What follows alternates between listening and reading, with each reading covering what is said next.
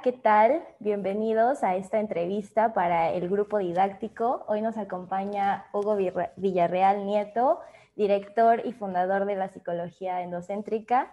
Y bueno, hola Hugo, ¿cómo estás? Hola, bueno, buenos, buenos, buenos días, buenas tardes para todos. Este, pues hoy les voy a platicar, este, pues parte de la historia, eh, cómo se llega a este trabajo, porque pues en, en todos estos años pues ha habido diferentes cambios de nombre, de trabajos, de las investigaciones que se han ido incluyendo hasta llegar a lo que hoy es el, grupo didáctico.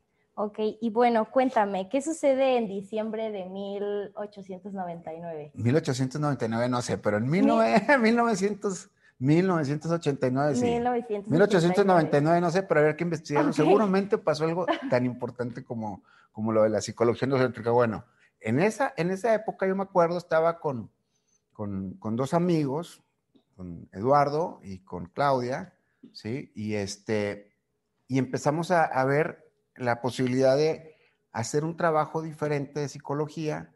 Eh, uno de ellos estaba estudiando medicina con una especialidad en rehabilitación, la otra rehabilitadora técnica. Empezamos a ver cómo, cómo hacer esto y me acuerdo que estábamos en la casa de, de, de Claudia, pero no González, de otra Claudia, ¿sí? Eh, afuera en su cochera y hacía mucho frío y nos fuimos a hacer el trabajo ahí porque pues, no íbamos a hacerlo en la sala de su casa, ¿verdad? Y, este, y ahí estuvimos un rato y luego empezamos a organizar cosas y, y pláticas y nunca con un fin así de, de, de, era más un fin de investigación, no era de hacer un curso ni de ni cobra, no era, a ver, vamos a investigar qué pasa con el cerebro cuando se hace una rehabilitación física qué pasa cuando tiene estos problemas una persona y cómo se modifica el cerebro, su estructura a nivel de, las neuronas. Empezamos a investigar cosas de este tipo. Y lo primero que se hizo fue investigar. Nunca se pensó ni en psicoterapia, ni en crear una psicoterapia, ni dar curso de mujeres, ni dar nada. O sea, era un centro de investigación. Era solo lo que era al principio, era un centro de investigación. Después de ahí, la gente, eh, nos especializamos más en cosas del cerebro, se compró un encefalograma, equipos de estimulación, se, estudió una maestría en, neurofeedback y posteriormente pues empezó a hacer trabajos de, de, hacer audios y cintas y se creó el Centro de Investigación del Sonido, que fue lo primero que se hizo, y después de ahí se empezaron a hacer, este, pues gente empezó a preguntar sobre el cerebro y se empezaron a dar cursos que no eran cursos, eran solo temas sobre el cerebro, que no había dinámica, no había didáctica, y a partir de que la gente fue pidiendo, se, fue, se, hizo la parte de investigación, se hizo la parte de desarrollo, y ahí fue cuando se hizo el Instituto de Investigación y Entrenamiento en Psicología AC, ¿sí? Y se le dejó el nombre por, de cariño, porque finalmente, pues no hay, no hay, si hay un Instituto de Investigación en Psicología, o sea, entrenamiento en Psicología AC, pero a lo mejor lo hubiera puesto en psicoterapia, etcétera, o cualquier otra cosa, pero así quedó, y así está registrado. Este, y luego ya se hizo el grupo didáctico, el primero. Se le puso ese nombre por dos cosas. Primero se llamaba Transformaciones de la Conciencia. El grupo era el grupo didáctico y se llamaba Transformaciones de la Conciencia. Se le puso el nombre didáctico por los trabajos de Milton Erickson. ¿Y eh, esos trabajos de qué hablan? Eh, esos trabajos eran, pues digo, hay unos libros que, hay, un libro que se llama Mi voz irá contigo, eh, sobre ese trabajo didáctico de Milton Erickson se saca parte del nombre y también del Centro de Gestal de Monterrey, este, que les mando un saludo, que parte de mi información fue ahí.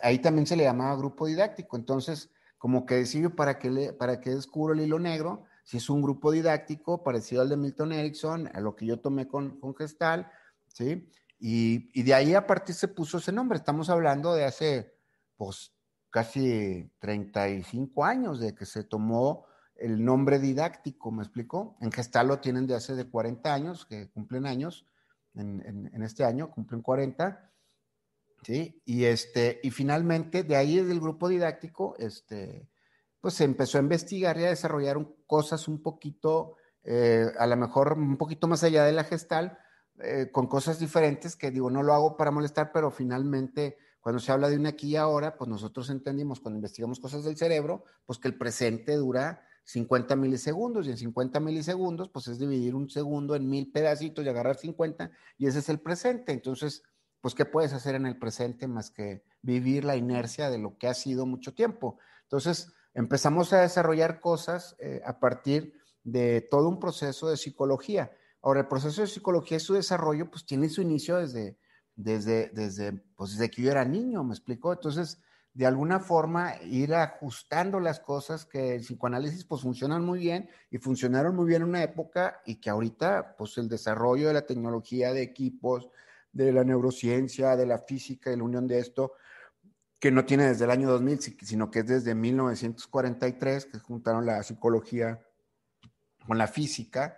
Eh, eh, entonces vas viendo todas estas cosas que se han investigado y se integran y entonces se crea un grupo didáctico de psicología endocéntrica, ¿sí? ¿Cuál es la diferencia de un grupo didáctico? Por ejemplo, el primero, grupo didáctico, el primerito que se le se llamó este, transformaciones de la conciencia, ¿sí?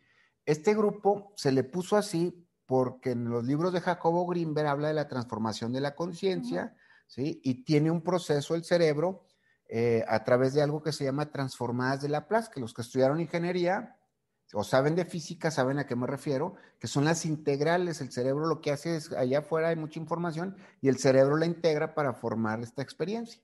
Entonces, transformaciones de la conciencia se había dividido en tres grupos, en el grupo 1, en el 2 y en el 3, o sea, eran tres grupos consecutivos, donde se verían diferentes módulos de una manera didáctica, se llamaba transformación de la conciencia. Después se llamó psicología del ser, a los grupos didácticos. ¿sí? Era un grupo didáctico para la psicología del ser. Cuando ya se iba a registrar psicología del ser, ya estaba registrada por Maslow. ¿Sí?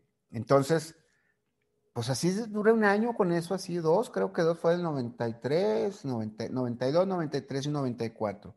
Ya en el 94, entonces, ya saqué la palabra psicología, o sea, endocéntrica, que es dentro, centro, movimiento al centro. Y entonces todo este proceso se genera lo que es el grupo didáctico hoy. ¿Qué es el grupo didáctico hoy? El grupo didáctico hoy, pues es una integración, o podríamos llamar que podría ser una de las primeras psicologías sin haberse llamado así, psicología integrativa, como la maneja Ken Wilber, donde se ven todos los aspectos de la persona. Porque, por ejemplo, una psicología, la que quieras, pues se basa en el inconsciente, el aparato topográfico, su psicoterapeuta o eh, la dinámica que manejan, el rapport, etcétera, etcétera. En la psicología endocéntrica, que algunos amigos este, dicen que eso ya no es psicología, pues manejamos aspectos de la fisiología, manejamos aspectos de, impresiones y experiencias intrauterinas o, impresiones neuroumbilicales, manejamos todo lo que tiene que ver con las emociones y todo esto en relación a los procesos que hay en el cerebro. ¿sí? Mucha gente hoy estudia psicología y no le enseñan, por ejemplo, bueno, a ver cómo funciona el cerebro, cómo se genera una idea, ¿sí? La deformación que tiene la neurona a partir de que hay unos campos eléctricos y magnéticos, tienen variaciones morfológicas, no se las enseñan, no saben, por ejemplo, cómo surge una idea, de dónde, de, la relación entre la experiencia, el espacio, el tiempo, de donde se ancla una experiencia y qué pasa con el cerebro cuando cada vez que vive algo de eso tiene que regresar al pasado por datos para seguirse comportando de la misma manera, que es para mantenerse a salvo.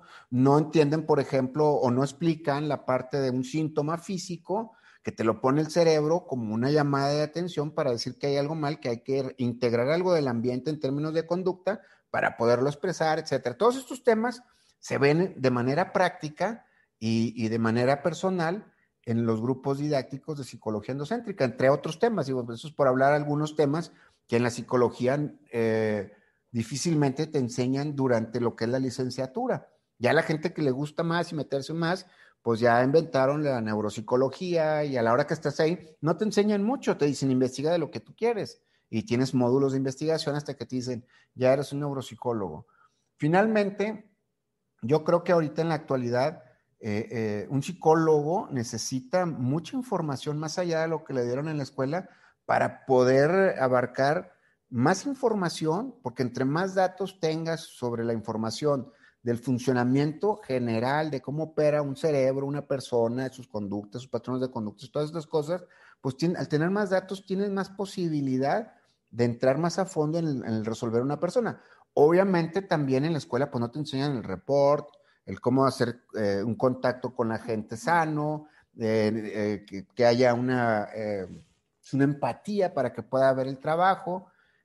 Cuando no te enseñan eso, pues terminas enfrente de un psicólogo que es un hielo. Estás sentado y que te trae por aquí, cuál es tu problema, habla, oye, esto que tiene que ver con tu mamá, etcétera, etcétera. Y, y, el abordaje del psicólogo se vuelve como un hielo, donde no siente, donde no piensa, donde no vibra con su paciente, porque tiene que haber una conexión donde el paciente diga, oye, necesito que me escuchen, no que me vean a través de un libro para que me hagan un diagnóstico. Necesito que me sientan, necesito que me crean, necesito muchas cosas. Y cuando van a consulta, pues se encuentran con un terapeuta recortado por las mismas técnicas. ¿Me explico? Si es que no tiene temor en alguno de los temas, como muerte, pacientes terminales, etcétera. Ok, y por ejemplo, ¿por qué es tan difícil que en la psicología se integren todos estos temas de los que tú nos hablas? Mira, primero estamos pasando, este, desde que inicia esto, por corrientes psicológicas. Yo creo que debemos ir como en la octava generación de las corrientes psicológicas. Ah, debe haber muchas nuevas y muy buenas. Este, y tiene un periodo de adolescencia esto, de la psicología, porque la psicología nace de la medicina, ¿sí? Y en los años 40, en los años 50, la psicología era la hija bastarda de la medicina, así le decían los médicos, porque pues, tú ibas con el médico y te tenían que operar o te tenían que inyectar o te tenían que hacer algo, y tú ibas con el psicólogo y decían, no, es mental. Pues obviamente, ¿qué iba a decir la gente? Pues a fuerzas es mental, güey, que me metan un fierro, que me, me vayan a meter cuchillo, pues es mental. Entonces de ahí empieza esto. Entendiendo esta parte de un resentimiento a una pseudociencia, porque eso es la psicología, una pseudociencia, ¿sí? Igual que la medicina, igual que muchas otras ciencias que no son puras, empieza un resentimiento, un crecimiento sobre estos trabajos, ¿sí? Y la psicología siempre se ha visto un halo, este, pues si agarras a Sigmund Freud, pues que sintetizó la cocaína, y si agarras al otro hizo esto. O sea, siempre ha habido un halo de cosas raras alrededor del mundo de la psicología, más aparte todo el sentimiento y el amor que se le tiene a su terapeuta o al que hizo la técnica, donde defiende cabalmente, aunque no haya estado, aunque no sepa, aunque no conozca cómo está, defienden su corriente y no son capaces de integrarlas. ¿Me explicó? Y a medida que ha ido pasando el tiempo, después de casi más de 100 años, pues ya más o menos empiezas a ver el ACA, o sea, análisis conductual aplicado. Y empiezas a ver técnicas que ya empiezan a mezclar neuropsicología, o sea, neurología con psicología, ¿sí? Pero académicamente no están todavía muy integradas porque, pues en psicología, en tu escuela o en cualquier otra escuela de cualquier nivel, porque el nivel lo hace el alumno, pues no te enseñan a leer un encefalograma, un mapeo cerebral, mira, esta, este, esta persona está en ansiedad, mira, aquí pones el encefalograma y te está así. No te enseñan mucho de eso, me explico, te enseñan el libro, la época, la teoría, la forma, pero ni siquiera te enseñan la, didáctica para, para, estar para estar con un paciente y estar bien en un trabajo. El grupo didáctico te va a proporcionar como persona común y corriente este, un trabajo completito desde la etapa de impronta biológica, desde una regresión fisiológica, no de imaginación, sino fisiológica, abriendo memorias a través de un proceso que se llama holotrópico. Desde ahí hasta, hasta la parte espiritual, pasando por todo lo emocional, lo económico, lo territorial, eh, pasando también por todo lo que es tu concepto personal, las restricciones familiares, pasando por lo que es lo social, lo sexual, tus síntomas, tu enfermedad, tu conducta, cómo se expresa tu cuerpo a través de cosas que emocionalmente no expresas, pues las expresas a través de, tu, cuerpo y eso se llama eh, enfermedad psicosomática, las vamos a ver ahí. Vamos a ver todo lo que tiene que ver con los aspectos de estados de ánimos, este, todo lo que tiene que ver con la herencia eh, familiar, la herencia psíquica, eh, y todos estos van acompañados, toda la parte espiritual. Todos estos procesos van a, todos estos temas van acompañados pues con una dinámica, con una didáctica, van acompañados también con un proceso terapéutico y algo que se llama exploración del significado personal, creado aquí en el instituto, ¿sí? Hace ya, que fue en el 93 por allá, una exploración del significado personal. Este trabajo, pues se ve cómo las experiencias más la herencia las experiencias que viven se imprimen en tu sistema nervioso y se generan algo que se llama neuropolíticas, que son las políticas con las que el sistema nervioso responde en ese presente de 50 milisegundos. Mm. Por eso cuando las terapias del aquí y el ahora les platicamos esto, pues entran un poquito en shock porque, a ver, en 50 milisegundos es lo que dura para el ojo el término de percepción lo que está pasando. 254 milisegundos es lo que dura darme cuenta que estoy aquí sin explicarme nada. ¿Sí? Vivir el presente desde la parte neurológica es eh, fundamental hacer el proceso al revés. O sea, yo le digo a mi cerebro qué quiero percibir, cómo lo quiero percibir, cómo quiero experimentarme, de qué me quiero dar cuenta. Las psicologías lo hacen al revés. ¿Sí? Hacen un proceso para que la persona se dé cuenta de algo que ya pasó. Si ya pasó, no tiene ningún efecto. Y seguimos, y seguimos anclados en ese tiempo, con esa experiencia, con esa percepción y con ese conocimiento de allá y entonces. La psicología endocéntrica, a través de los procesos que se han investigado en estos 30 años, te dice, oye, ¿sabes qué? Cerebro, primero yo soy el que le doy razones a mi cerebro y segundo, mi cerebro, quiero percibir esto, quiero experimentar esto y me quiero dar cuenta de esto. Entonces el cerebro lo que hace es ordenar la, la información que está allá afuera para que entre y se imprime en tu sistema nervioso formando las neuropolíticas que tú requieres. No las que ya estaban. No, los, no entender las que ya estaban porque esas tienen una inercia neurológica, química, de conducta, de ambiente social, etcétera, económica, de todo, que te lleva a donde mismo. Y entonces se convierte en una pelea. Aunque tú lo quieras cambiar. Aunque tú lo quieras cambiar. ¿Cuánta gente se da cuenta de algún psicoterapia y dice, ya me cayó el 20, y a los tres meses está igual? O va a una cosa de religión, un, a un encuentro, un retiro, y llega muy espiritual y a los tres meses es el mismo patán de siempre. Y es porque hay una inercia donde no se le está diciendo al cerebro, oye, ¿sabes que hay un cambio? Y quiero que de afuera esta información se imprima en mi cuerpo y en mi sistema nervioso de esta forma. Mientras que los otros están tratando de entender un pasado, ¿sí? Que finalmente un pasado, pues es el presente en movimiento. Yo necesito cambiar el presente, no el pasado. Entender el pasado, lo único que va a hacer es que yo vea el presente de otra manera, pero no va a ocurrir otra cosa. ¿Sí? Y si volteas a ver al futuro para todas las terapias que quieren modificación a través de un desarrollo personal, pues volteas a ver el futuro. ¿Y qué es el futuro? Pues son las necesidades del presente. Ahí están todas las psicologías y todas las cuestiones que tienen que ver con superación personal. La psicología endocéntrica es un centro personal donde tú te descubres, no es un desarrollo personal. Digo, porque yo no he visto un perro en la mañana que se levante y diga, hoy voy a ser mejor perro, güey, o un árbol, voy a dar mejor sombra. La naturaleza propia de la persona se encuentra a través de un descubrimiento personal, de una exploración personal y una investigación sobre quién eres y qué te toca aportar allá afuera con la gente.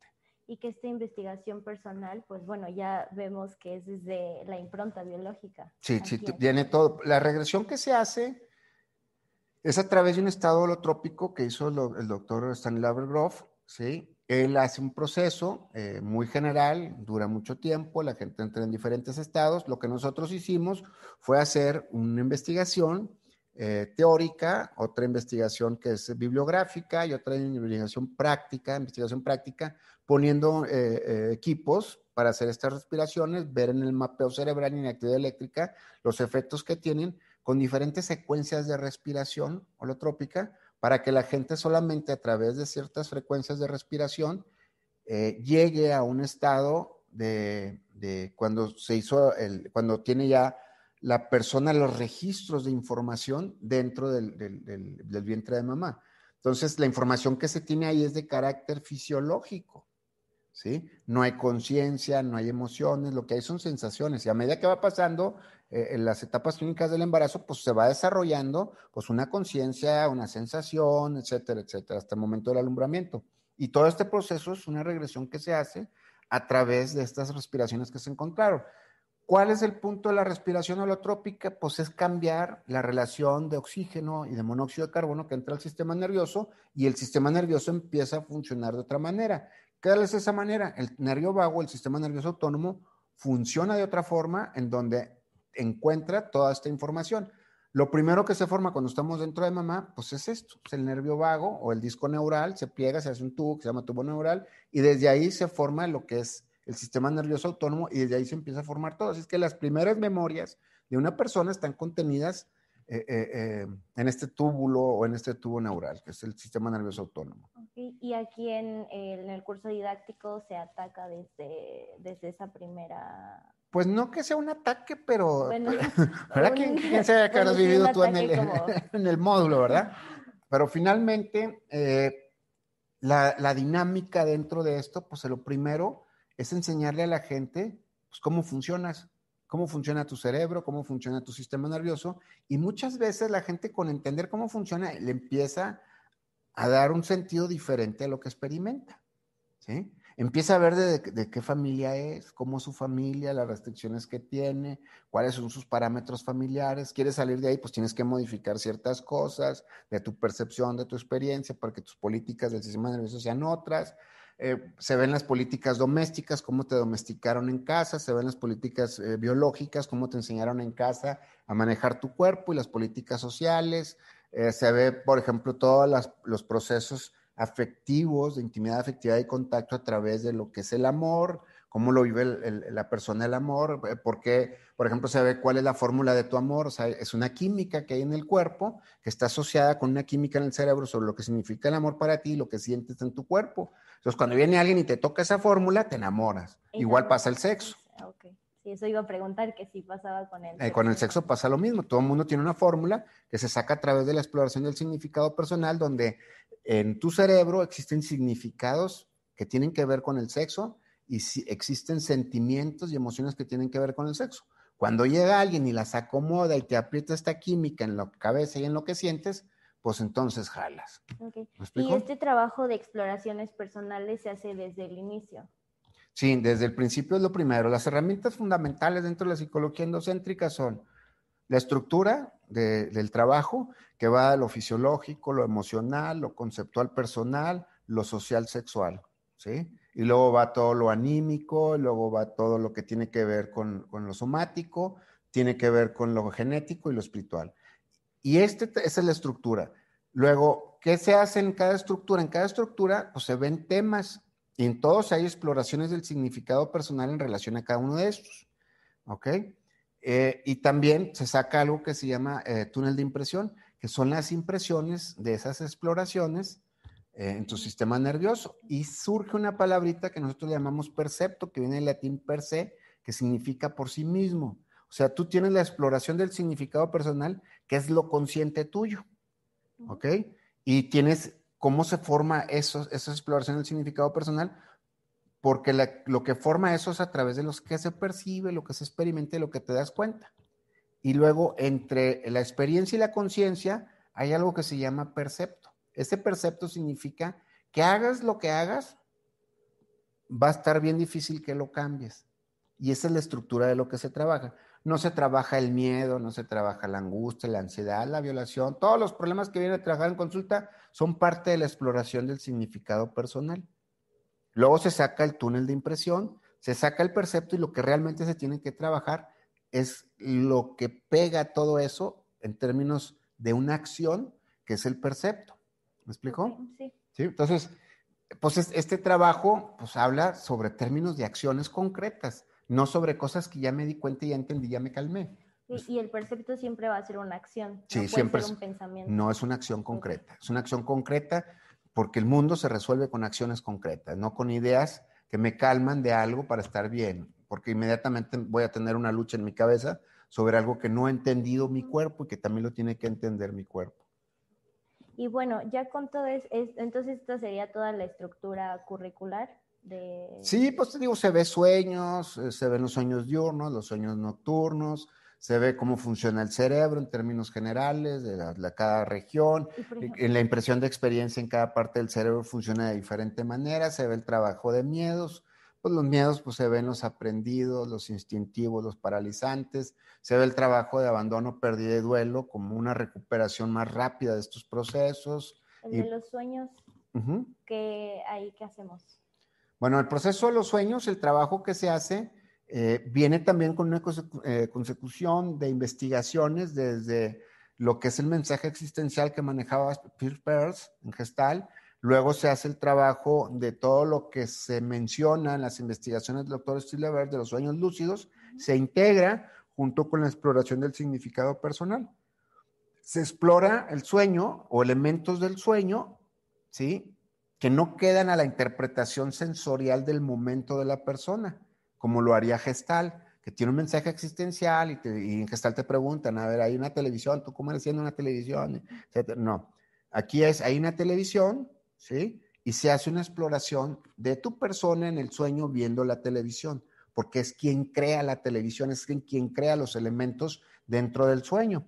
¿Me explicó? Entonces, hacer la exploración del significado personal dentro de las eh, figuras oníricas que tienen una carga emocional más alta, entonces ahí la persona puede interpretar de una manera distinta a través de la exploración. Obviamente hay un túnel de impresión, o sea, ese elemento ahí que te, que te hace percibir, que te hace sentir, que te das cuenta. ¿Y para qué lo pusiste? Es que es el percepto. Y lo que se trabaja es el percepto. O también dentro de los... Dentro del sueño, sí, dentro del mundo onírico. ¿Y cuánto dura el curso? El curso dura, eh, tiene, tiene varias modalidades, pero el curso en términos generales son este, ocho módulos, ¿sí? Pero hay el módulo, por ejemplo, donde se ve todos los miedos, abandono, pérdida, duelo, este, todo lo que tiene que ver con cómo funciona el cerebro, los estados anímicos, la herencia psíquica y todo eso, ese dura, por ejemplo, tres módulos y es uno solo. O sea, en el currículum es un solo módulo, pero dura tres, sábados. Luego vemos el, módulo que tiene que ver con la parte del, del cianotipo, que es la herencia psíquica, lo neurogenético, que ese dura un sábado y un domingo. ¿Ok? Y luego vemos, y ahí se hace un trabajo sobre la, sobre la genética familiar. Ahí se hace un, este, un, árbol genealógico, ve síntomas, enfermedades y se saca un percepto familiar. Así como hay un percepto eh, eh, personal que te hace ser el mismo de siempre, hay uno familiar que es heredado. Ese lo trabajas, lo ves, ¿sí? Y tratas, hacemos ajustes a través de un proceso. Y saliendo, por ejemplo, del didáctico, ¿sí puedes hacer algo con ese percepto? A ver, y luego después viene la parte del circuito último, que es la parte de lo espiritual, que se también dura un sábado y domingo, y luego al final sacamos algo que, eh, que, se batalló para que se le quedara el nombre, porque los grupos de investigación no querían que se le pusiera ese nombre, pero yo se lo dejé porque parece una burla, pero se llama Manual del Usuario del Sistema Nervioso de acuerdo a especificaciones de fabricación.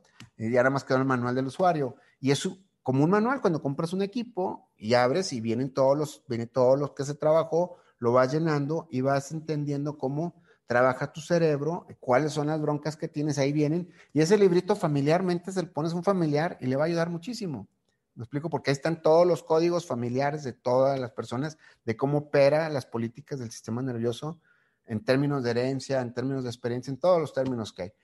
Ahora sí, eso es todo el grupo didáctico. Estamos hablando que son ocho módulos junto con el más el manual del usuario y que algunos módulos son tres sábados y otros dos son dos fines de semana. O sea, estamos hablando que aproximadamente el curso ha de estar durando un año y es una frecuencia de una vez al mes.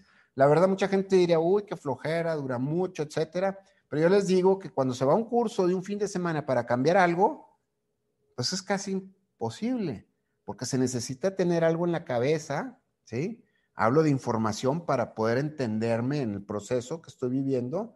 Dos, la gente que es, que, es vamos a decirlo, eh, eh, pues que está bien de la, de la cabeza, sabe que un aprendizaje a nivel psicológico y fisiológico, pues requiere un tiempo para aprender, ¿sí? Un fin de semana, pues te ayuda a a tener mucha energía para hacer muchas cosas, pero a los tres meses vuelves a hacer el mismo. Por eso hay un nivel 2, por eso yo quité el, grupo de transformaciones de la conciencia a nivel 2 y nivel 3.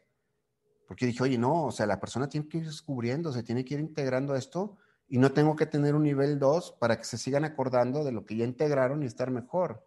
Cuando tú entras a un grupo y es de fines de semana, ¿sí? Pues te va a salir, aparte de caro, no vas a aprender mucho en cuestiones de tu manejo, sino te lo van a manejar ahí adentro. Entonces tienes que seguir a una etapa 2, una 3, hacerte maestro de ahí, etcétera. Y no digo que estén mal esos grupos, pero son grupos que te ayudan. Digo, si tienes que arreglar una carretera, pues y esto nada más tapan un bache. Acá es hacer todo el proceso, todo, el pavimento desde el escarbarle, dejar todo bien planito y echar un, un, un, buen, un buen concreto ahí para que funcione bien las cosas más que un grupo de terapia y más que un grupo didáctico, yo lo vería que es un plan formativo, educativo, personal, que está basado en unas cuestiones no tanto de diagnóstico psicológico, sino más en un proceso de aprendizaje personal. ¿Sí? ¿Por qué? Porque no es un grupo de terapia. Es un grupo didáctico, hay un tema, una dinámica, una exploración, un túnel de impresión y un proceso. Ese es el modelo y es el método que se ha utilizado. El grupo didáctico es enseñarte muchos recursos para que te puedas hacer cargo de ti, de ya no echarle culpa a la gente allá afuera de todo lo que pasa. Y ya después ya vienen otros, otros trabajos que tienen que ver con desarrollar cosas nuevas para esto. Y hay gente que sigue, como en el caso tuyo y de otras personas, que siguen en el trabajo de desarrollar cosas nuevas que se ocupen por cómo está cambiando la sociedad ahorita y las investigaciones que hay. Y también hay grupos que se dedican a investigar de muchas formas, ¿verdad? Aquí en Aguascalientes y en Monterrey. Ok. Bueno, pues no sé si quieres agregar algo más, Hugo. Sí, quisiera agregar la fecha del grupo, pero se me olvidó. ¿Qué día es? El, en mayo. La segunda semana de mayo. La segunda semana de mayo. Que es, creo que 10. No, nueve, ¿no? No me acuerdo, pero es el segundo, el segundo fin de semana de mayo. Nueve de mayo. El, segundo fin de semana de, mayo, este, que es domingo, creo, que es el domingo, este, ese, ese día empezamos. Por ahí a lo mejor a finales de abril hago una plática informativa de cada módulo de una manera muy específica, como si fuera un grupo didáctico, para que la gente pueda tener contacto con los módulos que se están haciendo hay gente que me ha dicho, oye, es que a mí nomás me interesa el módulo sociosexual o el módulo eh, que tiene que ver con las enfermedades psicosomáticas. Y yo les digo, pues sí puedes venir, ¿sí? Pero finalmente lo que te va a ayudar es toda la secuencia del trabajo, porque por primera vez vas a tener tu vida en tus manos, ¿sí? Y eso es bastante importante eh, este, en el trabajo de cualquier persona que le interesa estar mejor consigo misma. El costo del grupo va a ser de, 600 pesos, ¿sí? Creo que ahorita si tú te fijas, este, 600 pesos en los cursos que hay, este, pues te los dan por internet y son grabados y no hay esta interacción. El grupo va a tener dos, formaciones, o sea, la parte de, digital, por la, el Zoom y todas estas cosas, y la parte presencial. el único requisito en el Zoom es quiero ver sus caritas.